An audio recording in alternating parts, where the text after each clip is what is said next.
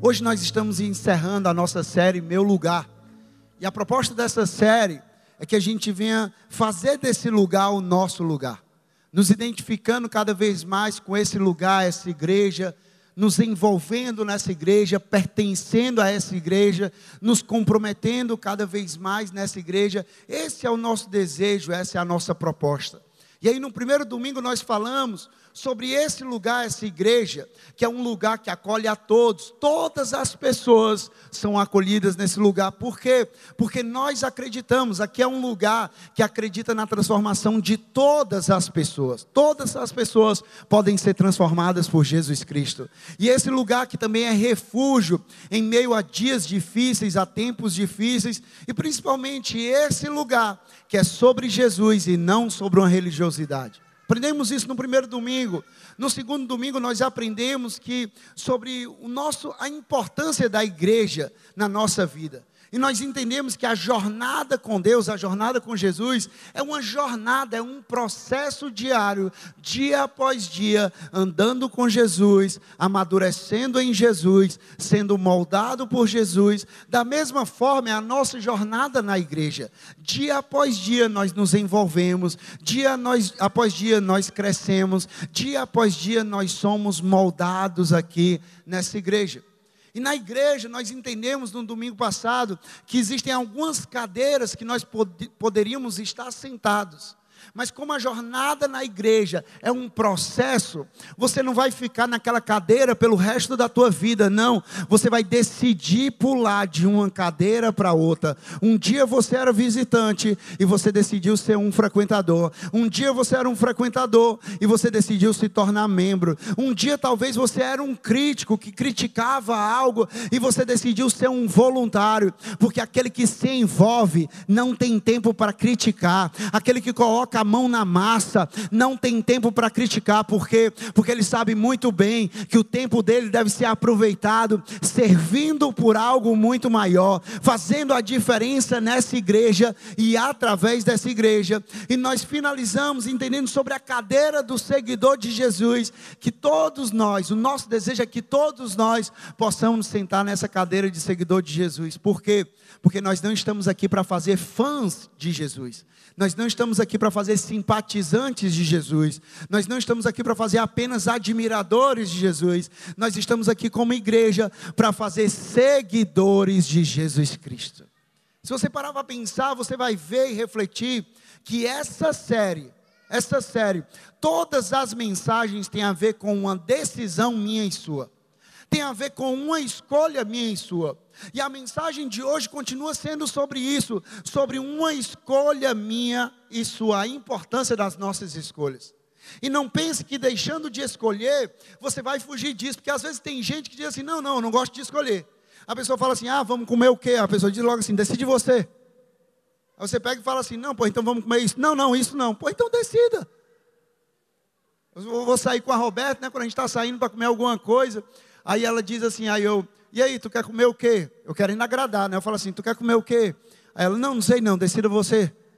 Ah, não, mas, mas diga aí o que é que você quer, me ajude, o que é que você quer, para agradar, né? Fazer assim, dar, um, um, um, certeiro ali, não, você quer isso aqui, vai ser feito. Ela, não, não, diga aí você. Eu não tenho tempo para pensar nisso, não, só tenho tempo para pensar aqui, as coisas das áreas, não sei o que.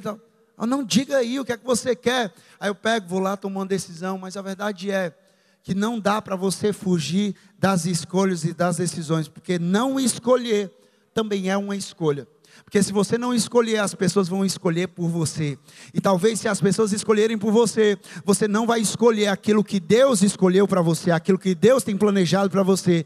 Então a minha oração é que todos os dias você decida e você escolha pelo que Deus tem para a tua vida. A gente para para pensar nisso. Gente. Quais são as escolhas que você tem tomado para a tua vida? E quais são as escolhas que você não tem tomado para a tua vida? Quais são as escolhas que você tem tomado e quais são as escolhas que você não tem tomado? Pois as nossas escolhas têm um poder de influenciar as nossas vidas e das pessoas ao nosso redor. Você viu aqui a história da Nicole, sim ou não? Você foi abençoado através da história da Nicole, sim ou não? Gente, a primeira vez que eu escutei essa história da Nicole foi no acampamento.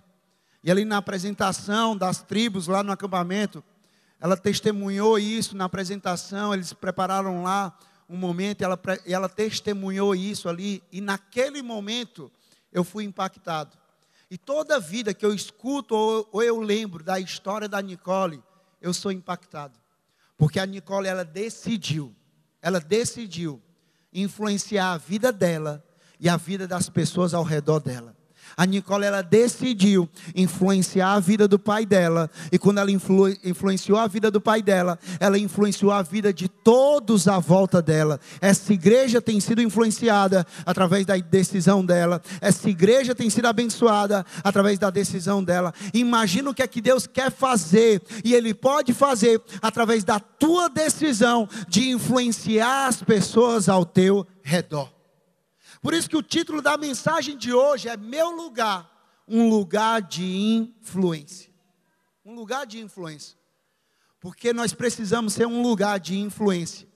Não influenciando para os nossos achismos, não nós não estamos aqui para influenciar para os nossos achismos, nós estamos aqui para influenciar para o reino de Deus, para influenciar para a palavra de Deus, para influenciar a caminhar com Jesus, a viver com Jesus. Nós não influenciamos para a nossa opinião pessoal, nós influenciamos para aquilo que disse Deus. Nós estamos aqui para influenciar de propósito para o bem, a todo instante, em toda ocasião, em todo momento. Nós podemos aproveitar para influenciar influenciar a nossa família, os nossos amigos, as pessoas da igreja, influenciar a andar com Jesus, influenciar a amar a palavra, influenciar a viver a palavra, influenciar para o reino de Deus, influenciar. E hoje, para tratar desse assunto, nós vamos aprofundar na história de, algum, de alguns guerreiros, conhecidos como os valentes de Davi homens que viveram em tempos difíceis, homens que viveram em tempos de guerra, mas homens que influenciaram outras pessoas.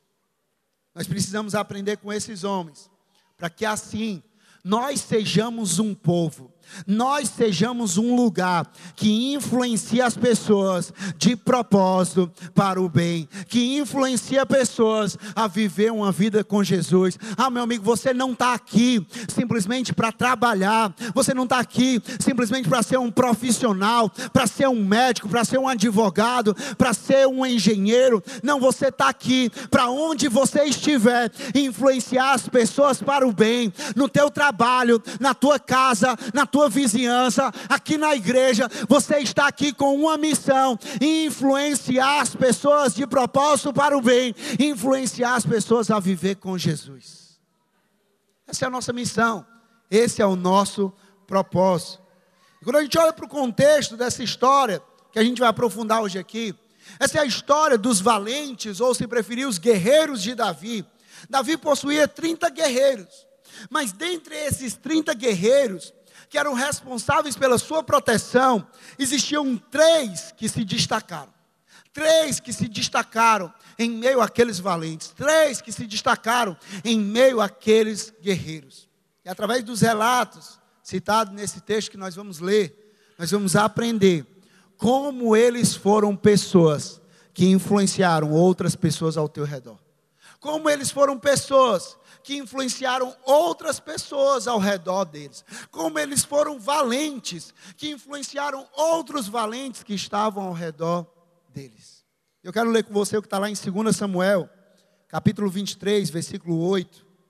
Diz assim: Esses são os nomes dos principais guerreiros de Davi: Jabezão, um taquimonita, chefe dos três guerreiros principais. Numa ocasião, em uma ocasião, com uma lança, ele enfrentou 800 homens numa mesma batalha e os matou. Primeira coisa que nós aprendemos aqui, a gente está lendo aqui o nome do primeiro valente, ao longo dessa mensagem, nós vamos ler o nome dos, e a história dos outros valentes.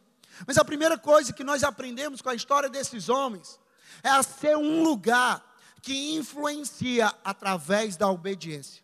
E lembre-se sempre que esse lugar ele é feito de pessoas. Então, se nós queremos ser um lugar que influencia através da obediência, nós precisamos ser pessoas que influenciam através da obediência.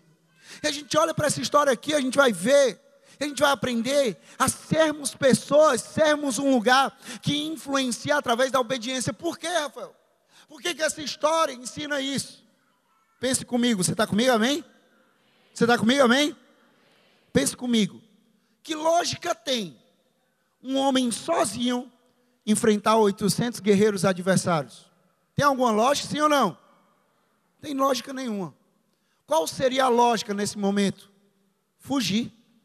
Qual seria a lógica desse momento? Correr, meu. Qual seria a lógica desse momento? Não enfrentar aquela batalha. A lógica seria não lutar, por quê? Porque era um homem contra 800 guerreiros adversários. A lógica, o mais sensato, seria ele fugir e não enfrentar os seus inimigos. Porém, Jabezão, esse valente de Davi, esse guerreiro de Davi, ele não fugiu, pelo contrário, ele permaneceu, e não somente permaneceu, como também ele ganhou aquela batalha. O que, é que a gente aprende com Jabezão? Nós aprendemos que existem dois tipos de pessoas nesse mundo. Nesse mundo, existem dois tipos de pessoas: as pessoas que fazem pensando que no final vai dar tudo certo, isso é a lógica. Sabendo que no final vai dar tudo certo, isso é a lógica. Mas também existem as pessoas que fazem por obediência, porque é o certo a fazer, isso é fé. A minha pergunta é: quem você tem sido? Aquele que vive pela lógica ou vive pela fé? Aquele que anda pela lógica ou aquele que anda pela fé? Porque para Jabezão, a lógica era ele correr daquela batalha. Mas para Jabezão, a fé era ele obedecer a Deus e enfrentar aquela batalha. Era ele obedecer a Deus e ele permanecer naquela batalha. Quem você é? Aquele que vive por lógica ou aquele que vive pela fé? Deus ele deseja que nós sejamos pessoas que confiam nele, sabendo que nós não vivemos pela lógica, mas nós vivemos pela Hebreus 10, 38 diz: Mas o meu justo viverá pela, pela fé. Ele não está dizendo aqui, não, não, o meu justo ele vai viver pela lógica. O meu justo ele vai viver pela matemática. Deixa eu fazer o cálculo aqui dos guerreiros. Quantos guerreiros tem aqui? Não, não. Ei, essa matemática aqui está dando errada para você, Jabezão. Ei, não, não. O meu justo, ele não vive por lógica. O meu justo, ele não vive por matemática. O meu justo, ele vive pela fé. Ele anda pela fé. Ele fala pela fé. O meu justo, ele vive pela fé. As pessoas que fazem a diferença e quantos aqui desejam fazer a diferença? Quantos desejam fazer? Nós queremos e nós devemos fazer a diferença. Mas as pessoas que fazem a diferença, influenciam nesse mundo, não são aquelas que fazem sabendo que vai dar certo no final. As pessoas que influenciam são aquelas que, quando nada faz sentido, quando as estatísticas dizem o contrário, as circunstâncias não são favoráveis, mesmo assim elas escolhem obedecer. Sabe aquele momento que você olha para a sua vida e você diz assim: rapaz, espera aí, eu tenho um caminho a trilhar, o caminho da, do que as circunstâncias estão mostrando. O caminho do que a matemática está mostrando, o caminho do que a lógica está mostrando, e eu tenho um caminho do que a fé está apontando. Qual é o caminho que você escolhe trilhar na sua vida? Porque tem momentos na nossa vida que a matemática vai dizer uma coisa, que a estatística vai dizer uma coisa, que a adversidade, o cenário vai dizer uma coisa, mas também a fé vai dizer outra coisa para você. Qual é o caminho que você decide trilhar? Que preste atenção comigo. Quem é movido pelas circunstâncias, desiste logo. Quem é movido pela matemática, desiste logo. Quem é movido pelo cenário, desiste logo. Quem é movido pela estatística, desiste logo. Mas quem é movido pela fé, permanece, permanece esperando, permanece crendo na promessa, permanece influenciando as pessoas ao seu redor pela fé meu conselho para você é: permaneça com fé, tenha fé, tenha paciência, escolha pela obediência e não pela lógica. Olha o que é que Jesus disse lá em João 8, 51. João 8, 51, palavras de Jesus, ele diz assim: asseguro. Gente, não é qualquer um que está assegurando aqui. Não, é Jesus que está dizendo assim: Ei, eu asseguro isso para a tua vida. Eu asseguro que, se alguém obedecer a minha palavra, jamais verá a morte. Gente, ao enfrentar os 800 guerreiros, Jabezão ele escolheu obedecer. Por quê? Porque há uma recompensa para todo aquele que decide obedecer. Eu paro para pensar na história de, de Jabezão. Ele ali com aqueles 800 guerreiros. A lógica dizia para fugir. Ele decide permanecer obedecendo. E eu penso assim: será que não foi isso o que Jabezão colocou para dentro do coração dele? Aquele que obedecer às minhas palavras jamais morrerá. Jabezão estava indo para aquela batalha dizendo assim: ei, aquele que obedecer às palavras de Deus, às palavras de Jesus, jamais morrerá. Então eu posso ir para essa batalha, eu posso ir enfrentar esses guerreiros, porque eu vou obedecer ao meu Deus. Obedecer é andar não pela lógica, mas andar pelo o que é o certo a fazer nesse momento. O que é o de Deus a fazer nesse momento? O que é o certo a ser feito? Essa é a pergunta daqueles que fazem a diferença no reino de Deus. É você chegar na igreja e perguntar assim: o que é que é o certo a fazer na igreja? Você já parou para fazer essa pergunta para você? Você vem para a igreja e você começar a perguntar para você assim: ei, o que é que é o certo? O que é que é o de Deus a se fazer na igreja? é ser um cliente da igreja ou, se é, um, ou é ser um membro comprometido com a igreja? O que é que é o certo a ser feito na igreja? É servir ou é assistir aqueles que estão servindo? É servir ou é criticar aqueles que estão servindo? O que é que é o certo a fazer na igreja? É ser generoso com a igreja que está sendo edificada e o reino que está sendo expandido, ou é reter aquilo que Deus tem me abençoado e espera que flua através da minha vida? O que é que é o certo a se fazer na igreja? É se acomodar com aqueles que estão aqui, ou é viver de tal forma para que nós possamos alcançar todos aqueles que estão à nossa volta, para que eles possam viver essa experiência nesse lugar que nós estamos vivendo. O que é que é o certo a se fazer? O que é que é o de Deus a se fazer? O que é que é o certo e o de Deus a se fazer na tua empresa, no teu trabalho? O que é que é o certo de Deus a fazer no teu casamento, na tua família? O que é que é o certo a se fazer? E ainda que isso lhe traga perdas, ainda que isso lhe traga prejuízo, ainda que isso lhe traga dores, a pergunta que devemos fazer sempre vai ser: isso é o certo a ser feito? Não, não, isso é o certo a ser feito, porque se é o certo a ser feito, eu vou fazer. Não, não, isso é o de Deus a se fazer, porque se é o de Deus a se fazer, eu vou fazer. Não, não, mas você vai perder isso, ah, meu amigo, não importa o que eu vou perder, importa o que eu vou ganhar, Jesus Cristo. Eu quero fazer aquilo que Deus espera de mim. Não, não, mas você vai, vai ter dor nisso aqui. Ei, não, não, mas as pessoas vão te criticar, mas as pessoas vão falar isso. Ei, não importa. O que importa é aquele que eu estou agradando. Eu não quero agradar pessoas, eu quero agradar a Deus.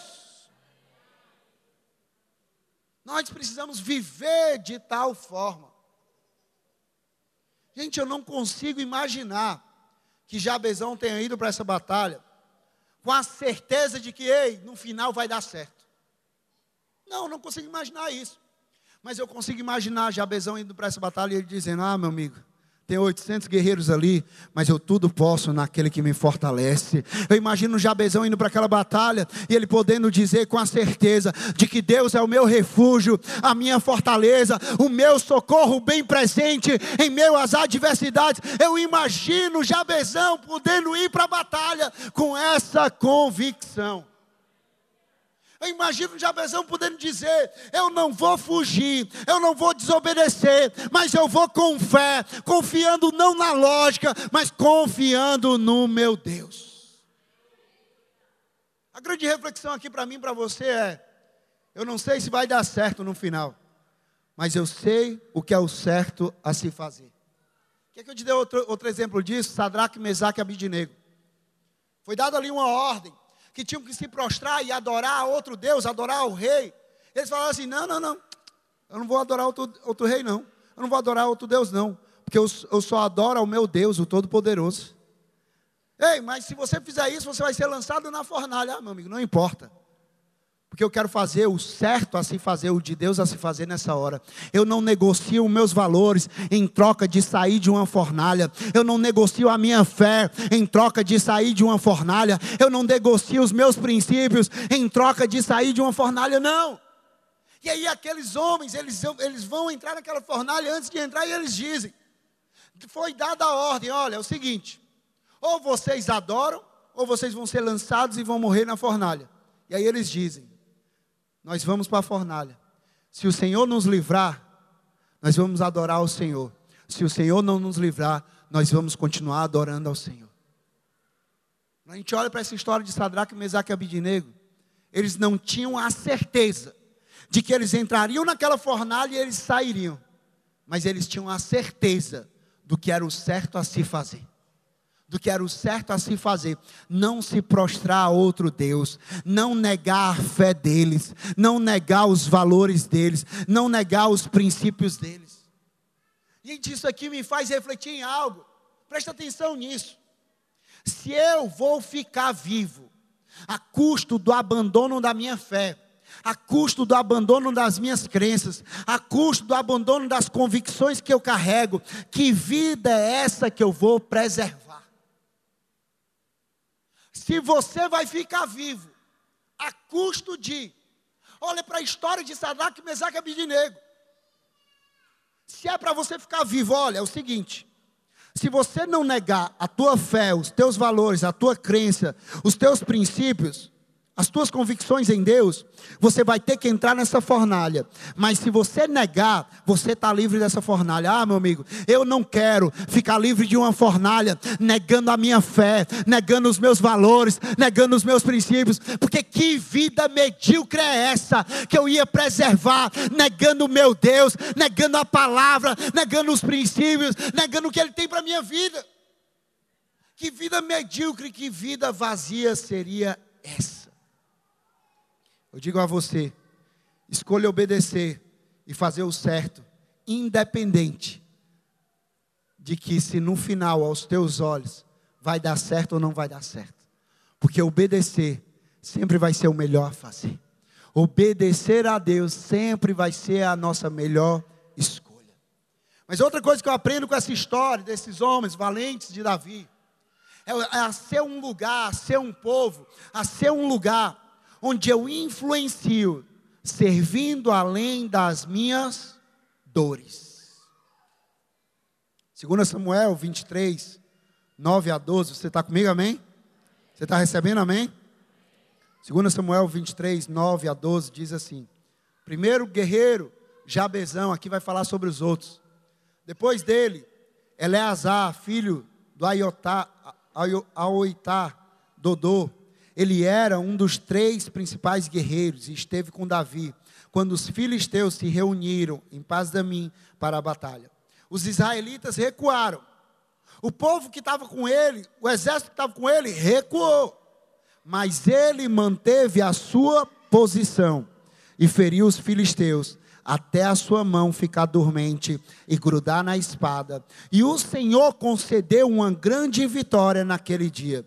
E o exército voltou, aquele mesmo exército que recuou diante da batalha, depois ele voltou quando a batalha foi vencida, para onde Eleazar estava, mas somente para saquear os mortos. Depois dele, Samar, outro valente de Davi, filho de Agé, de Ará, os filisteus reuniram-se em lei, onde havia uma plantação de lentilha. O exército de Israel fugiu novamente dos filisteus, mas Samá tomou posição no meio da plantação, defendeu-se e derrotou os filisteus. E o Senhor concedeu-lhe uma grande vitória.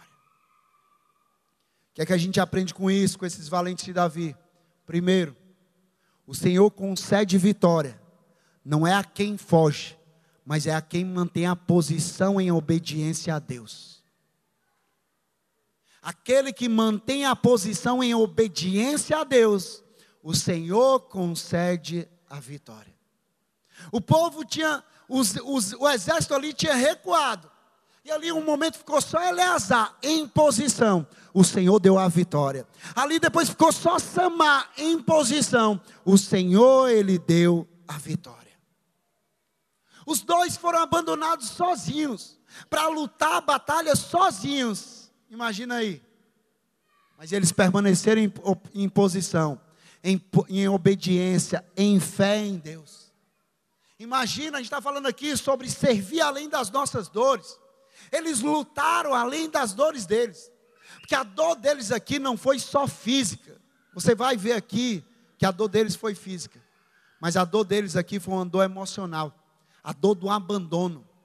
A dor da rejeição. O exército que estava com eles. Que podia dizer assim: Ei, não, nós vamos lutar com vocês até o fim. No primeiro sinal de perigo, no primeiro sinal de dor, aquele exército ele recuou e ele desistiu. Mas eles permaneceram, mesmo em meio a essas dores. Eu vejo que muitas vezes nós podemos enxergar a nossa vida assim. Parece que nós estamos sozinhos, mas primeiro, você não está sozinho, porque nessa batalha o Senhor é contigo. Aquele que é o Senhor dos exércitos, aquele que não perde uma batalha, ele é contigo. E sendo assim, nós podemos ter duas atitudes: abandonar a batalha ou permanecer em posição na batalha, mesmo diante das nossas dores. Nós queremos ser cada vez mais um lugar que serve além das nossas dores porque nós não podemos ser daqueles que abandonam as pessoas ao nosso redor quando a dor aparece nas nossas vidas. Nós não podemos ser daqueles que abandonam o propósito quando a dor surge nas nossas vidas. Ah, não, está doendo. Eu vou parar de servir, está doendo. Eu vou parar de fazer a diferença, está doendo. Eu vou parar. Não, meu amigo. Quando está doendo, não é hora de parar. Por quê? Porque a dor faz parte do nosso crescimento. A dor faz parte do nosso amadurecimento. A dor faz parte da nossa jornada. A pergunta é: quem nós temos sido nesse lugar? Nós temos sido aqueles que permanecem servindo, mesmo em meio à dor, ou nós temos sido aqueles que desistem quando existe o primeiro sinal de dor. Você percebeu que Eleazar, ele travou uma batalha com muita dor. Como assim, Rafa? Eleazar, a história, a Bíblia diz aqui, que Eleazar ele lutou até a sua espada ficar grudada nas suas mãos. Como é que uma espada ela pode ficar grudada na mão de um guerreiro? Quando essa espada ela se une com o seu próprio corpo, e como é que isso aconteceu? Através de sangue. A, a mão dele Há tanto que ele lutava, que ele golpeava, que ele batalhava, ele não largava aquela espada. A mão dele começou a fazer calo de sangue, e aquele, aquele corpo, o corpo dele, a mão dele, começou a grudar ali naquela espada. A espada e a mão começou a ser a mesma coisa ali. Imagina a dor dele, a cada golpe, a cada batalha, a cada pessoa que ele lutava. Imagina a dor que ele sentia, mas ainda em meio a essas dores, Eleazar, ele não largou a espada. Eleazar, ele não parou de lutar. Sabe o que é que isso nos ensina? Que pessoas que escolhem influenciar, elas não desistem quando começa a doer. A minha pergunta para você é: quando começa a doer, o que é que você faz? Você desiste ou você permanece? Você desiste ou você permanece avançando? Porque a dor faz parte do crescimento. Se você quer crescer, a dor ela vai vir junto. Agora, se você não quer dor, você vai permanecer num conforto. Mas nós já aprendemos: você não foi chamado para o conforto, você foi chamado para o propósito. E propósito vai ter dor, propósito vai ter sofrimento. Nós precisamos abraçar as nossas dores para que nós possamos cumprir o nosso propósito. Você pode concordar comigo? Você está comigo, amém? Está fazendo sentido, amém? Você pode concordar comigo que é muito legal e até cômodo Quando nós ajudamos as pessoas, quando dá, sim ou não? Quando ajudamos as pessoas, quando podemos. Quando ajudamos as pessoas sem sair da nossa zona de conforto. Mas quando começa a doer um pouco, normalmente as pessoas são levadas a parar de ajudar. Não, não, está doendo aqui um pouquinho, eu vou parar de ajudar. Está doendo aqui um pouquinho, eu vou parar de servir. Está doendo aqui um pouquinho, eu vou parar de me envolver. Está doendo aqui um pouquinho, eu vou parar. Será que esse é o tipo de pessoa que você quer ser? Será que esse é o tipo de pessoa que você quer do teu lado? Será que você quer do teu lado na batalha? Pessoas que no primeiro sinal de dor, as pessoas param de ajudar. Que no primeiro sinalzinho de dor, as pessoas desistem de lutar. Será que são essas pessoas que você quer do teu lado? Eu tenho certeza que não. Então seja para os outros aquilo que você deseja para a tua vida. Seja para os outros aquilo que você deseja. Porque muitas vezes a gente quer dos outros e a gente não está sendo aquilo. A gente quer que os outros tenham essa postura, mas nós mesmos não estamos tendo essa postura. Então, que nós sejamos as pessoas que vão influenciar os outros. Se eu quero que aquela pessoa seja, eu vou influenciar não através do meu discurso, eu vou influenciar através do meu exemplo. Ah, meu amigo, eu vou permanecer. Tá doendo, tô em meio à dificuldade. Você viu a história da Nicole, ela passando por dor, ela perdendo o pai, mas ela permanecendo, amando a Deus, servindo nessa casa, fazendo a diferença na vida de pessoas. Nós precisamos ser esse povo. Nós precisamos ser essas pessoas. Eu quero ser daqueles que não desistem quando a dor bate na minha porta. Na verdade, eu quero permanecer quando as coisas não vão bem. Porque eu sei que em meio ao confronto, que em meio à dor, o mais fácil é desistir. Mas também sei que nem sempre o mais fácil é aquilo que Deus tem para a minha vida. O mais fácil sempre vai ser desistir. O mais fácil sempre vai ser desaparecer. O mais fácil sempre vai ser não fazer a diferença. Mas eu te garanto que na maioria das vezes o que Deus tem para você não é o mais fácil, mas sempre vai ser o melhor. O que Deus tem para a tua vida não é o mais fácil, mas sempre vai ser o melhor. A minha pergunta para você é: quem nós temos sido? Um lugar de permanência ou um lugar de abandono. Um lugar que as pessoas podem contar em meio às nossas dores, ou um lugar que as pessoas sabem que nós só vamos ajudar quando tudo estiver bem e feliz. Pense na sua realidade de hoje. Como você tem vivido no seu GC? Ou talvez você não esteja mais vivendo o GC. Será que por causa da dor da mágoa com alguma pessoa, você desistiu de continuar no GC porque uma pessoa te magoou. Deixa eu te falar uma coisa. Da mesma forma que pessoas nos magoam, porque pessoas são imperfeitas, inclusive eu e você, Deus ele usa pessoas para curar a minha vida e a tua vida. Deus usa pessoas para forjar a minha vida e a tua vida. Talvez no seu caso, seja o serviço na igreja. Alguma pessoa te magoou, alguma pessoa te distratou, Alguma pessoa não fez algo que você esperava e por causa desse motivo você parou de servir. Será que é isso que Deus tem para a tua vida? Será que essa é a vontade de Deus para a tua vida? Será que é isso que Deus deseja? Que você pare e que você desista em meio a essa dor? Porque Deus, Ele nos chama para sermos um lugar que permanece em meio às nossas dores. Imagine se Jesus, imagine se Jesus tivesse desistido em meio às dores dele. Imagine se Jesus tivesse desistido em meio às dores de rejeição, de acusação, de zombaria, as críticas. Imagine se Jesus tivesse desistido em meio às dores da cruz. Onde é que eu e você nós estaríamos? Se Jesus tivesse desistido, onde eu e você estaríamos hoje? Da mesma forma, Jesus disse para mim e para você hoje: se eu e você desistirmos, imagina onde a nossa família vai estar. Se eu e você desistirmos em meio às nossas dores, imagina onde os nossos amigos estarão. Se eu e você desistirmos em meio às nossas dores, imagina onde é que as próximas gerações estarão. Nós não podemos parar e nós não podemos desistir em meio às nossas dores.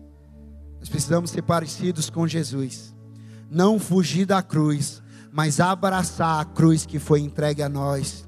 Lucas 9, 23 e 24, Jesus dizia a todos: Se alguém quiser acompanhar-me, negue-se a si mesmo, tome diariamente a sua cruz e siga-me. Pois quem quiser salvar a sua vida, a perderá, mas quem perder a sua vida por minha causa, este a salvará. Eu termino dizendo para você, a gente aprende com essa história dos valentes de Davi, a ser um povo a ser um lugar onde eu sirvo por amor e não por obrigação. Servimos por amor e não por obrigação. 2 Samuel 23, 13 a 17 diz: Durante a colheita, três chefes do batalhão dos trintas foram encontrar Davi na caverna de Adulão enquanto um grupo de filisteus acampava no vale de Refaim. Estando Davi nessa fortaleza, o destacamento filisteu em, em Belém, Davi expressou este forte desejo: quem me dera que trouxessem água da cisterna da porta de Belém. Então aqueles três atravessaram o acampamento filisteu, tiraram água da cisterna e a trouxeram a Davi. Mas ele se recusou a beber. Em vez disso, derramou como oferta ao Senhor e disse: O Senhor me livre de beber desta água. Seria como beber o sangue dos que, dos que arriscaram a vida para trazê-la. E Davi não bebeu daquela água. Foram esses os feitos dos três principais guerreiros. Aqui, Davi estava escondido na caverna de Adulão, se protegendo ali de Saul que queria pegá-lo. E aí os três valentes de Davi, sabendo onde ele estava, foram ao encontro dele, foram encontrar Davi. E quando eles chegam ali, eles escutam Davi falar assim: Quem me dera que me trouxessem água da cisterna da porta de Belém. Você há de convir comigo que Davi ele não obrigou nenhum dos valentes, sim ou não? Davi não obrigou. Davi não chantageou nenhum dos valentes de Davi. Davi não exigiu de nenhum dos valentes de Davi. Davi ele não não fez ali um joguinho com eles, não. Davi só falou. Quem me dera. Ele lembrou daquela água. Quem me dera que eu pudesse beber daquela água. Naquele momento, aqueles guerreiros, eles foram buscar aquela água em Belém. Eles atravessaram o acampamento dos filisteus. O perigo, por quê? Por que, que eles fizeram isso? Porque gente que influencia para o bem, não faz por obrigação, faz por amor. Davi, ele não obrigou, mas eles fizeram por amor. Davi ele não exigiu, mas eles fizeram por amor. Davi ele não chantageou, mas eles fizeram por amor. Eu imagino a situação quando Davi ele fala aquilo ali, eles olhando um para o outro e dizem assim: "Ei, vamos lá pegar essa água". Bora. Por quê? Porque nós amamos. Porque nós amamos. Porque nós amamos, nós fazemos. Porque nós amamos, nós corremos. Porque nós amamos, nós assumimos o risco. Porque nós amamos. Na nossa vida, nós não podemos viver uma vida fazendo porque é obrigatório. Não é dessa forma que nós devemos caminhar nós devemos fazer por causa do amor, nós devemos servir por causa do amor, nós devemos liderar por causa do amor, nós devemos convidar por causa do amor, nós devemos pregar por causa do amor, nós devemos cuidar por causa do amor, nós devemos andar a milha extra por causa do amor. Quando nós trabalhamos, servimos, lideramos, pregamos, cuidamos, nesse lugar com amor, o cansaço não vai nos parar. Por quê? Porque o nosso combustível não é obrigação, nosso combustível é o amor. E amor tem nome, o nome é Jesus Cristo. Amor, o amor ele procede de Deus. Então eu não vou ficar vazio, porque, porque quando o cansaço bater, eu sei aonde eu vou encher o meu tanque. Eu vou para a presença de Deus, eu vou para a presença de Jesus, e lá eu vou ser cheio de amor. Toda vida que eu vou para o meu secreto, eu saio com um tanque cheio para amar as pessoas, para ajudar as pessoas, para cuidar das pessoas, porque porque eu não faço porque alguém me obrigou. Eu faço pelo amor que está em mim. Eu faço pelo amor que eu sou preenchido. Esse é o nosso lugar. A pergunta que fica para mim, para você é: como é que nós temos liderado o nosso GC? Como é que nós temos servido na nossa igreja? Como é que nós estamos sendo generosos nessa igreja? Como é que nós estamos vivendo o nosso ministério? Nós temos feito por obrigação ou nós temos feito movidos pelo amor? Termino dizendo para você, talvez você olhe a história, diga assim, Rafael, é muito bonita essa história. Mas eu não sou um guerreiro. Não, Rafael, eu não sou. Talvez você não se veja como um guerreiro, mas Deus ele te vê como um guerreiro. E está na hora de, tu, de você parar de ver a tua vida pela tua própria perspectiva. E está na hora de você ver a sua própria vida pela perspectiva de Deus. Se, vê, se Deus te vê como um guerreiro, começa a agir como um guerreiro. Se Deus te vê como um vencedor, começa a andar como um vencedor. Se Deus te vê como um valente, começa a viver como um valente. Finalizo dizendo que Jesus, nós estamos falando sobre influência. Jesus, ele foi e ele sempre será a nossa maior influência. Jesus influenciou com a sua obediência. Jesus influenciou servindo além das suas dores. Jesus influenciou, fazendo tudo movido pelo amor e não simplesmente por uma obrigação. Termino dizendo lá em Filipenses 2:5 diz: Seja a atitude de vocês a mesma de Cristo Jesus. Hoje você tem uma escolha a fazer. Qual é a tua escolha? Eu quero te encorajar, não obrigar, mas te encorajar a você escolher por Jesus Cristo, a você escolher se render a Jesus, a você escolher fazer de Jesus o teu Senhor e o teu Salvador, a você escolher andar com Jesus, a você escolher ser parecido com Jesus, a você escolher diariamente ter a mesma atitude de Cristo Jesus.